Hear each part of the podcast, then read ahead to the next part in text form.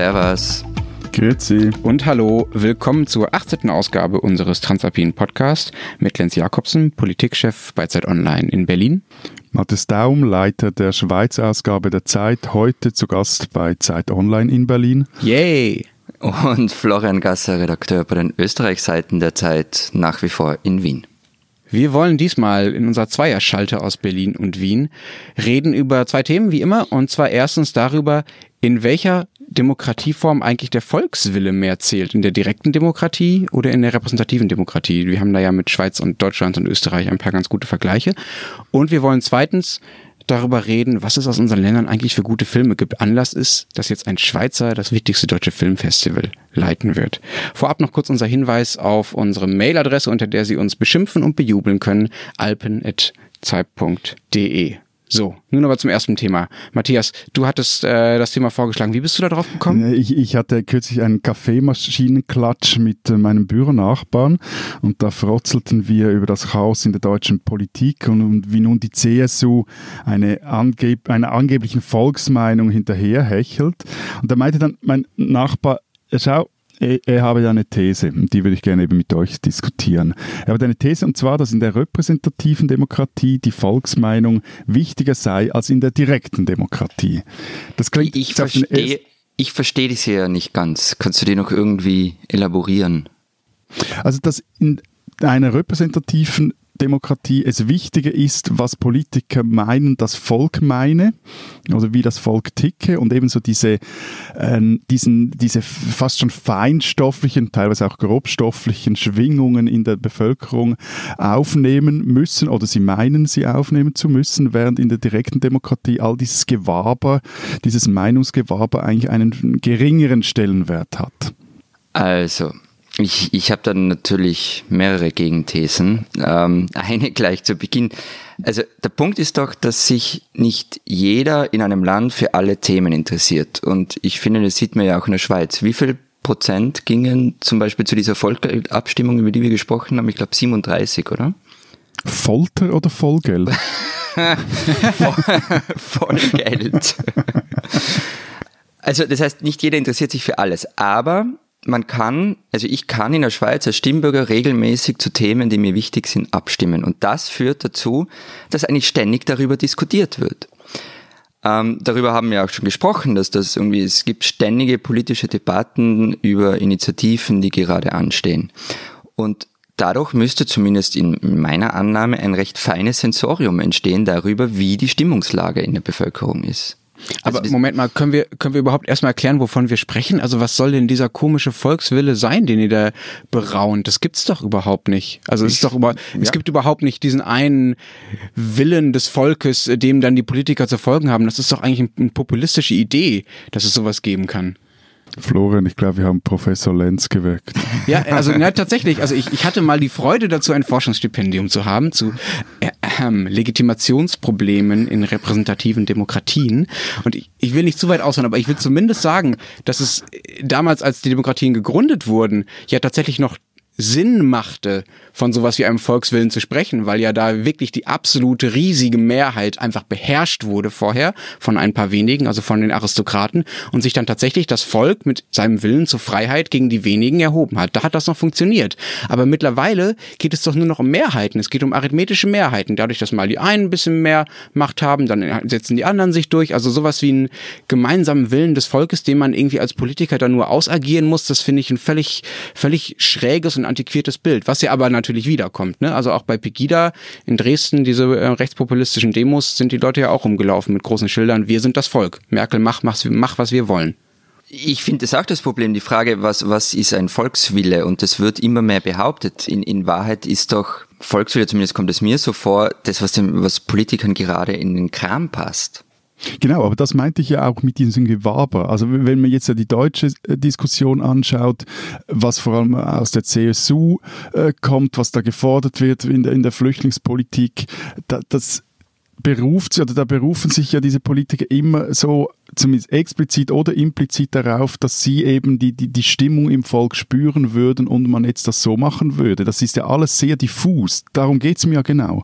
Hm. Wobei man auch sagen muss, es gibt ja durchaus Beispiele von Politikern, die wir zumindest nicht gerade als Populisten darstellen, die aber ganz ähnlich hantieren, äh, nur vielleicht weniger ja, laut dabei sind. Angela Merkel zum Beispiel. Ja? Angela Merkel regiert seit vielen, vielen Jahren dieses Land, also Deutschland, mit einer politischen Praxis, die im Prinzip daraus besteht, möglichst immer dahin zu manövrieren, wo sie glaubt, dass sich die Mehrheit befindet. So, das macht sie mathematisch sehr korrekt. Also sie macht dann extra Umfragen, auch im Auftrag der Bundesregierung, um rauszufinden, wie die Leute stehen, zum Beispiel Beispiel zu Atomausstieg oder ähnlichem. Und dann geht sie da langsam hin. So kann man auch die Sozialdemokratisierung in Deutschland einigermaßen erklären, ja, dass es einfach große Mehrheiten für eine soziale Politik gibt und für, äh, für Transferzahlungen ähm, für Menschen, denen es nicht so gut geht. Und dem hat sie einfach ein bisschen nachgegeben. Man könnte auch einfach nur sagen, das ist Politik der Mitte.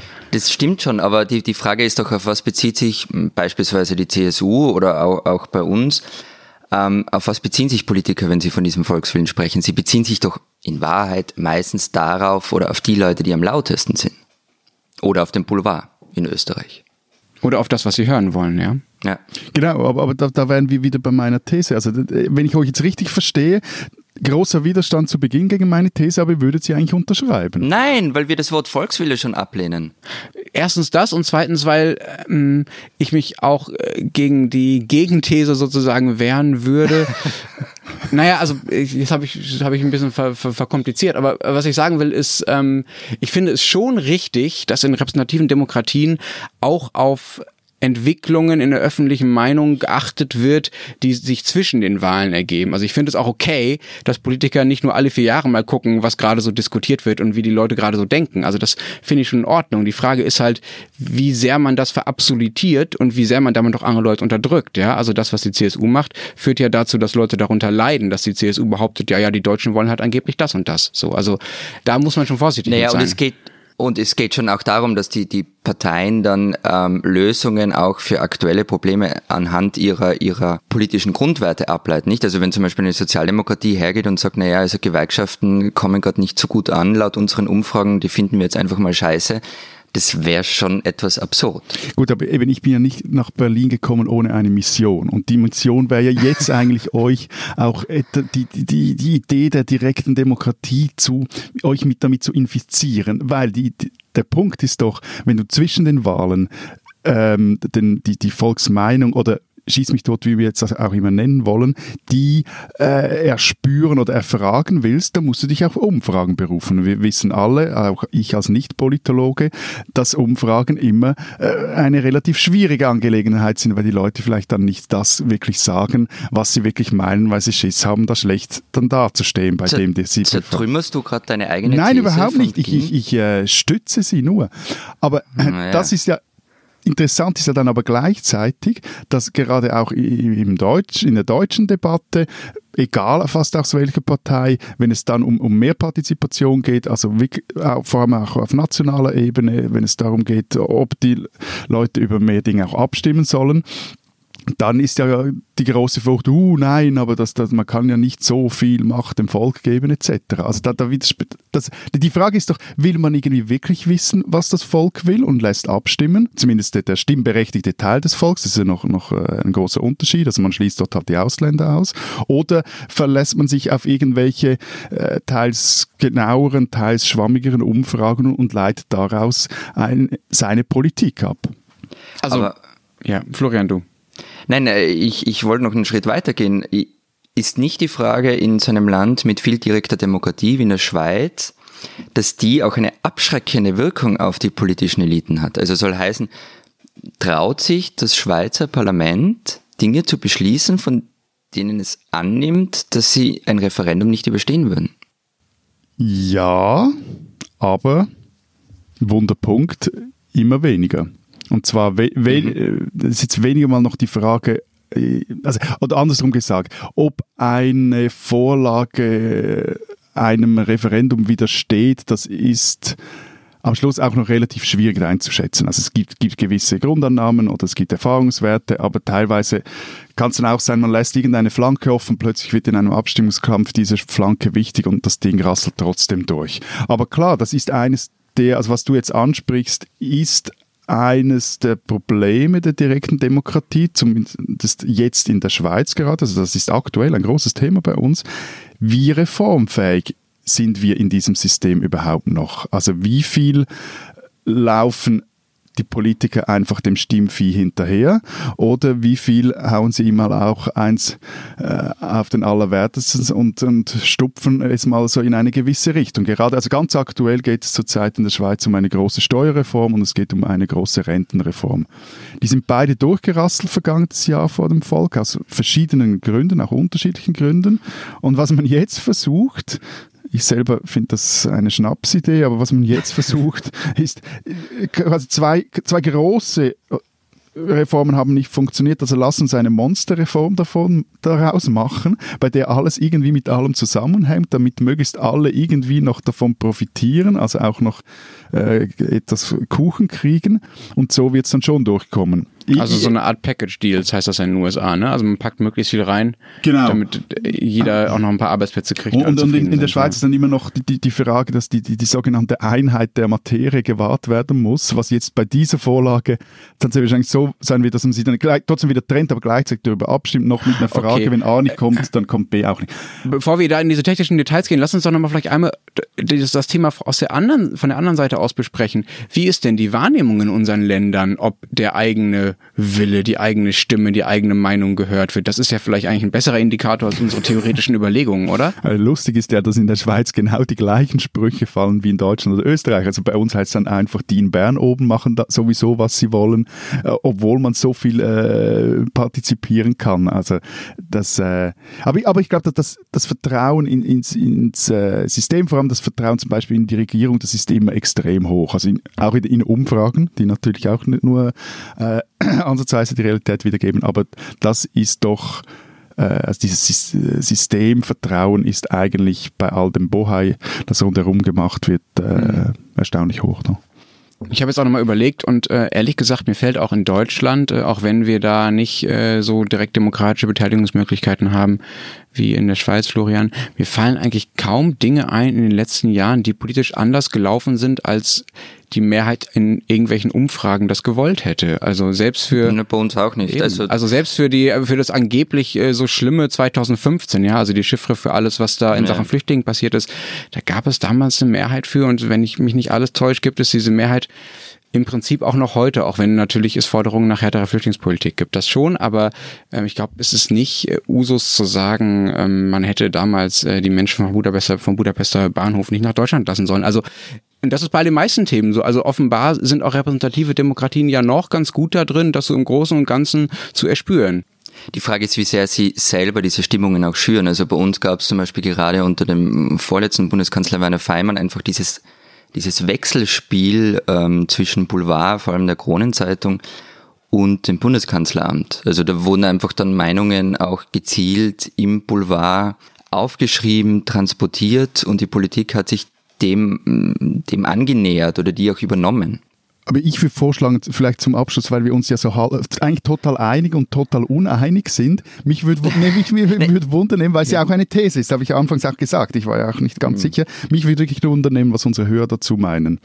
Du meinst zu der Frage, äh, wo Sie eigentlich selber mehr Macht haben, in, bei direkten Demokratien oder bei repräsentativen? Wo Ihr Wille besser vertreten wird. Ja. Das würde mich wundern, alpen.zeit.de. Ja. Schreiben Sie uns an unsere Mailadresse. Wir nehmen das in einer der nächsten Sendungen auf. Jetzt aber erstmal. Diesen Österreicher sollten Sie kennen. Österreich galt lange als eine politische Landschaft, in der eine liberale Partei ganz einfach keine Chance hat. Dann kam Matthias Strolz und zog im Jahr 2013 mit seinen Neos in den Nationalrat ein, kurz nachdem die FDP in Deutschland aus dem Bundestag flog. Der Typ ist quirlig und wirkt, als stünde er ständig unter Strom. Duracell Hustle auf Speed nannten ihn manche. Nach fünf Jahren hatte Strolz offenbar gereicht. Er verkündete so ziemlich aus dem Nichts, ähm, es hat wirklich niemand vorher gewusst, vor wenigen Monaten seinen Rücktritt. Und zwar völlig freiwillig. Er wurde weder von der eigenen Partei gestürzt, noch gibt es sonst irgendwelche Gründe dafür, also außer seine eigenen. Weil das so unglaublich klingt, nehmen ihm das bis heute viele nicht ab. Wie auch immer, am Wochenende war die Mitgliederversammlung, auf der er verabschiedet und seine Nachfolgerin Beate Meinl-Reisinger gewählt wurde. Es war ein Tag mit vielen Gefühlen und auch einigen Tränen. Er hat die politische Landschaft in Österreich, finde ich, sehr stark verändert und wie auch immer man zu ihm stehen mag, ähm, auch wenn er mit Mitte 40 jetzt bereits in Politikerpension ist, den sollte man trotzdem kennen.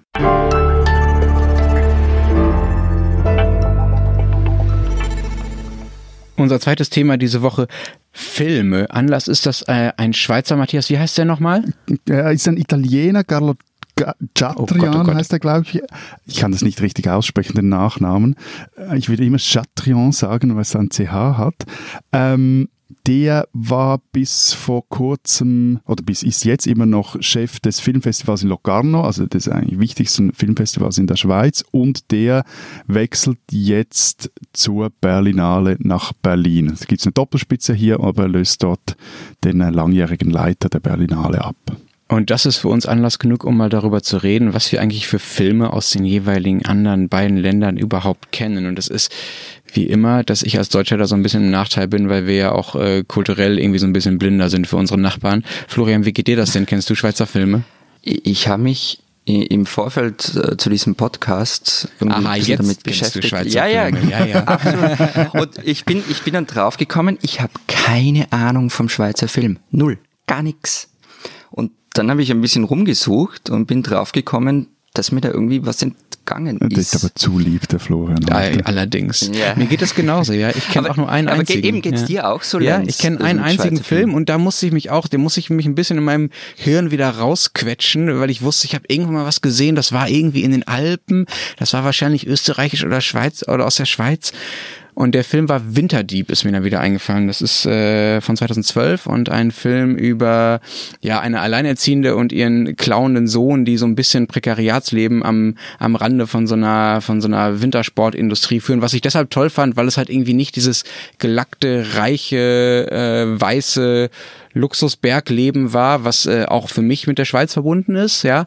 äh, sondern weil man auch die ganze Industrie dahinter gesehen, ja, den ganzen Dreck, äh, die ganzen Saisonarbeitskräfte, die da rumhängen. Äh, das Wobei, fand ich fand ich sehr äh, sehr aufschlussreich.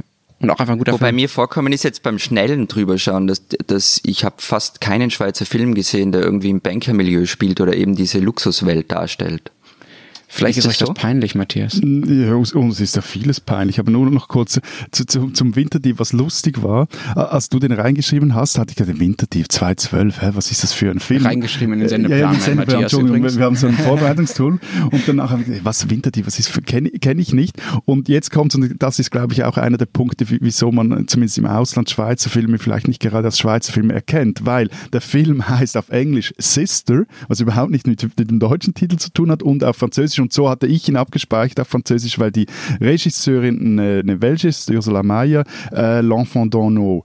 Und es ist ein super Film. Also von dem, aber ich glaube, das ist wie so, wie so ein, ein äh, etwas, das schon mal etwas schwieriger macht, Schweizer Filme als solche zu erkennen.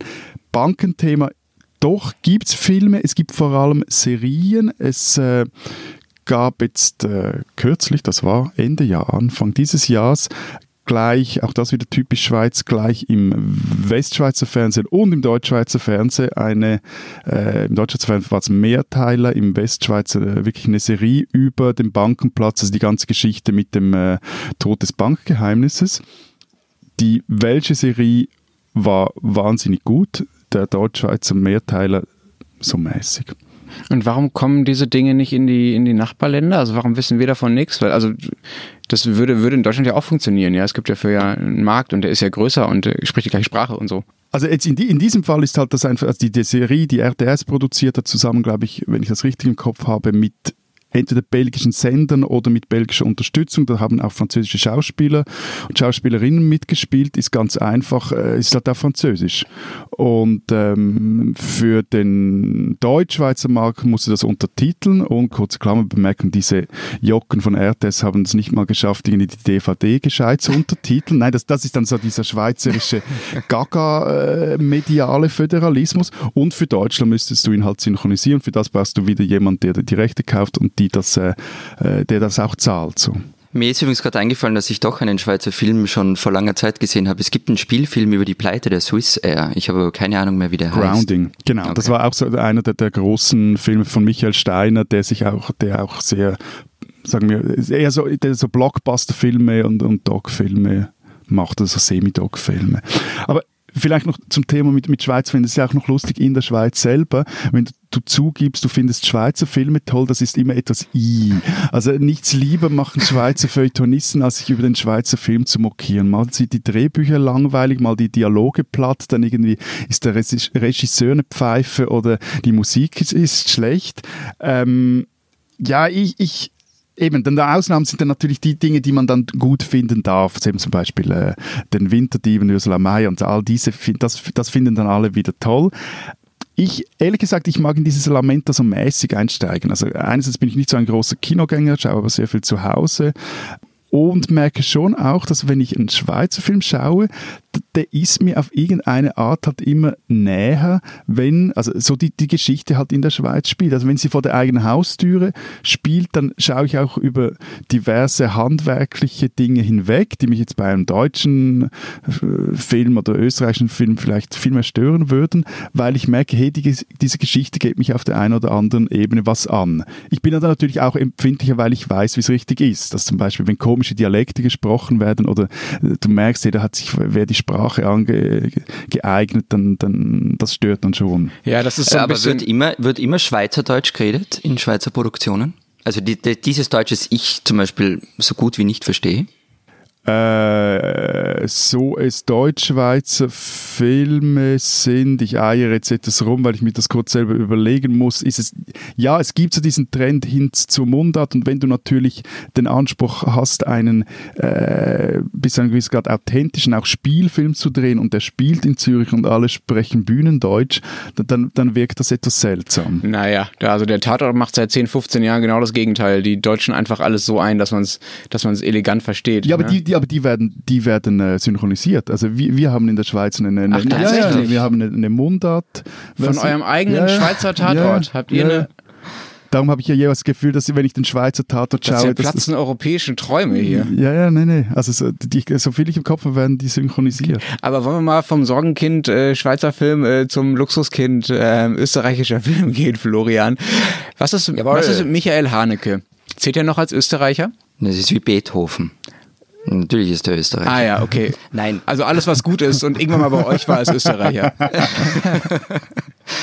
Nein, Nein aber Haneke auch deshalb, weil Haneke hat ja, ja äh, Haneke hat ja am Anfang finde ich sehr sehr österreichische Filme gemacht, also extrem morbide. Ne? Ich erinnere mich an der siebte hm. Kontinent hieß es, glaube ich, also eine Familie, die quasi kollektiv in den Selbstmord geht.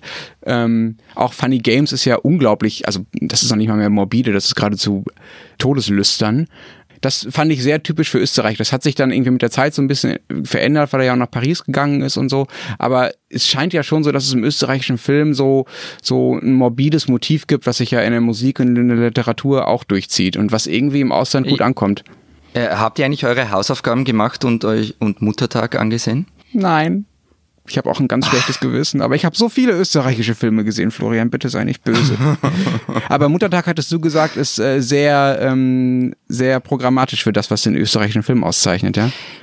Ja, da werden mir ganz viele widersprechen. Ich finde halt, da kommt dieses Mobile, von dem du gesprochen hast, rein. Also da, da ist ganz vieles, was diesen österreichischen Film für mich, zumindest den aus den 90er Jahren ausmacht. Das Skurrile, der schwarze Humor, das Mobile. Ähm, und in dem Film Alfred Dorfer kommt auch vor. Ich meine, er ist völlig wahnsinnig. Ich habe mal in Hamburg wem den Film gezeigt. Der hat mich gefragt, ob wir einen Schuss haben. Ja, habt ihr so ja auch. im Fernsehen oder im Kino zu zeigen. Aber ich finde den schon ziemlich gut. Aber was, was, was, weil du gemeint hast bei Haneke, die ersten Filme, die wären für dich so typisch österreichisch gewesen. Ist das für dich typisch österreichisch, dieses Morbide in Filmen? Ja, auf jeden Fall. Also dieses Morbide und gleichzeitig, also was bei Haneke ja nicht so stark rauskommt, was in, wahrscheinlich in diesem Muttertag-Film stärker rauskommt und auch zum Beispiel in Indien, einem Film, der ja auch äh, sehr morbide ist, aber auch sehr lustig ist, ja. Mhm. Also dieses, äh, dieses. Wobei der jetzt keine Gags hat. Nein, der hat keine Gags, der, der lebt von so einer gewissen Skurrilität mhm. und von so einer Eigenartigkeit der Protagonisten. Und die Eigenartigkeit der Protagonisten, finde ich, ist was, was eigentlich für alle Österreicher gilt. So, und nicht nur im Film.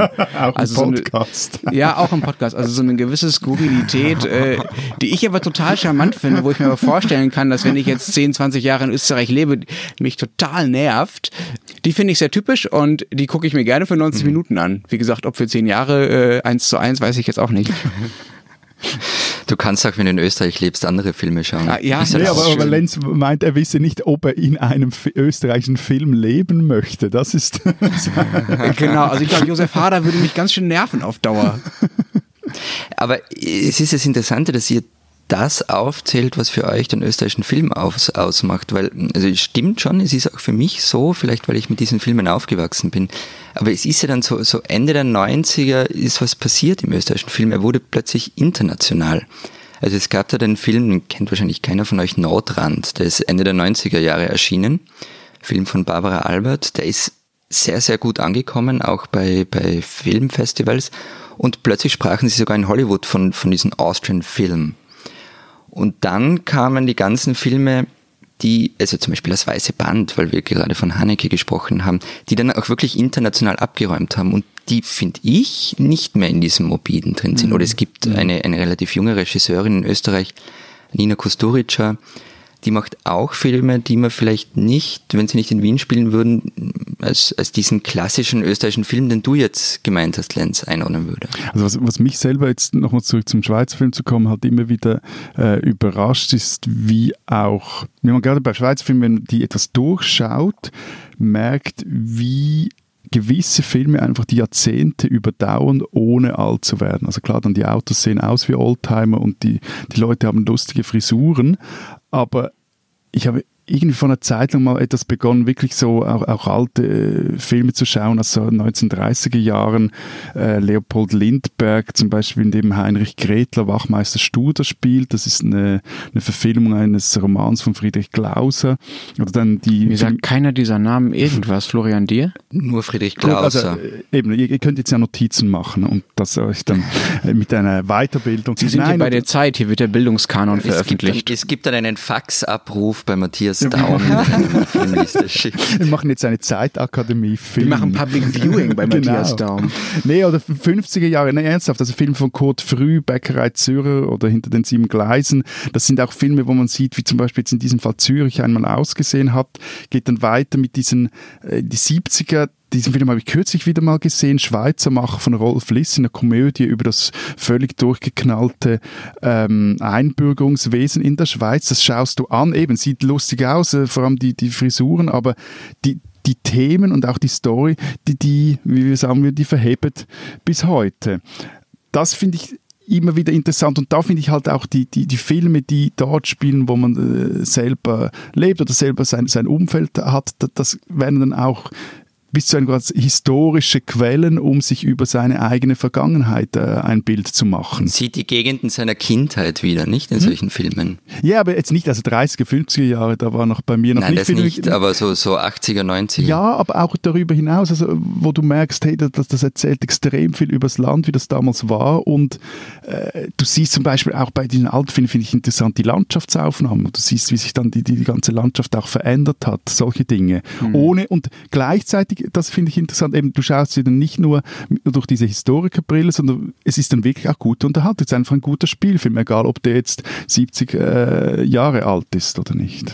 Wie sich die Landschaften und das Land verändert haben, ist ein ganz gutes Stichwort. Es gibt in Deutschland, äh, wir haben noch gar nicht über den deutschen Film geredet übrigens, ähm, würde mich auch noch interessieren, was, was ihr da seht. Aber was ich äh, noch zum deutschen Film erstmal sagen will, ist, ähm, es gibt da ja so eine kleine Welle seit 10, 15 Jahren von erfolgreichen Filmen, auch im Ausland. Das hat angefangen mit äh, Das Leben der anderen damals. Dann kam der Untergang, also so große Geschichtsschinken also Wiederaufbereitung der deutschen spektakulären, grausamen Geschichte für das internationale Publikum, damit ja. nochmal alle sehen, wie schlimm die Stasi war und wie schlimm natürlich vor allen Dingen Hitler war. Hitler geht ja immer so. Na gut, aber Bruno Ganz im Führerbunker, das ja, hat natürlich. schon was. Ich sag also. gar nicht, dass diese Filme schlecht waren. Es ging nur danach bergab, ja. Also das Leben der anderen und der Untergang war noch gut, aber seitdem gibt es so eine Welle an Fernsehfilmen, aber auch an Kinofilmen, die nur noch in dieser Zeit spielen. Also ich glaube, die Zeit von, sagen wir mal, 1916 bis 19 50 ist völlig überbelichtet, meiner Meinung nach, in, in deutschen Filmen. Es gibt äh,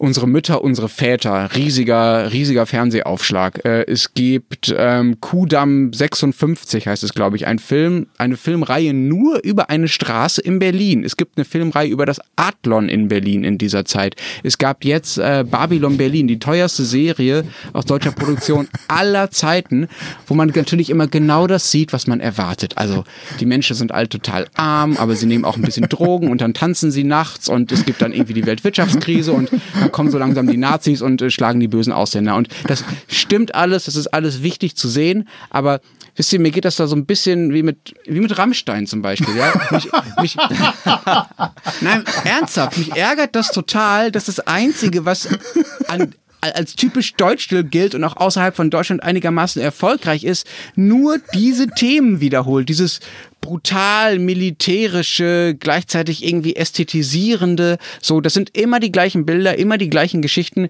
die irgendwie aus Deutschland funktionieren. Und das finde ich so ärgerlich. So. Und wehe, einer von euch guckt diesen Krams. Das Problem ist, wenn man nebeneinander aufnimmt, dass man sich nicht vom Bildschirm wegdrehen kann, wenn man einen Lachanfall hat. Florian, du musst jetzt leider einspringen.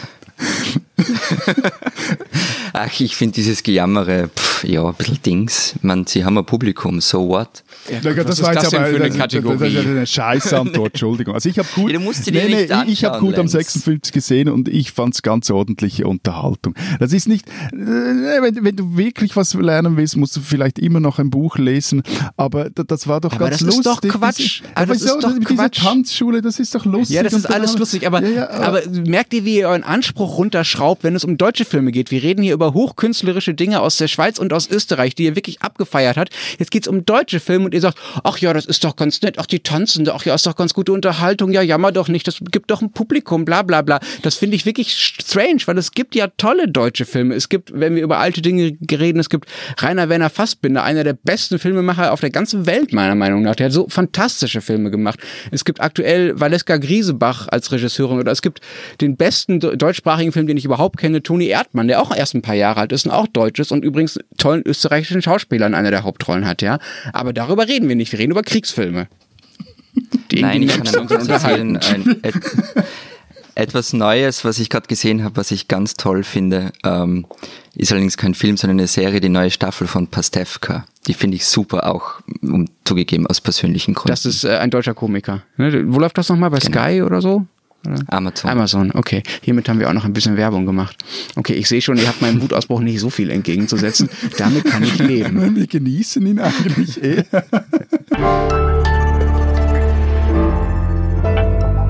Die spinnen, die Österreicher. Also die österreichische Regierung, die mag große Auftritte und viel Pomp. Nun, kein Wunder, dass K&K-Erbe verpflichtet. Jetzt sollen also Grenzen abgeschottet werden, Soldaten auch in Afrika zur Abwehr von Flüchtlingen eingesetzt werden und, das Wichtigste, Polizeipferde müssen in Wien wieder her. Gesucht werden, so war zu lesen, zwölf Tiere. Sie müssen braun oder schwarz sein, also nichts da mit den Lipizzanen.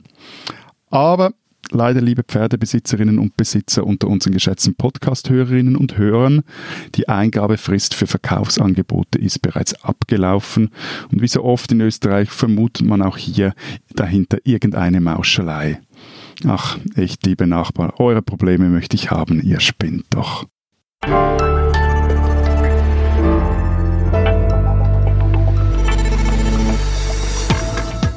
Das war's diese Woche bei unserer mittlerweile 18. Folge von Servus, Grüzi und Hallo.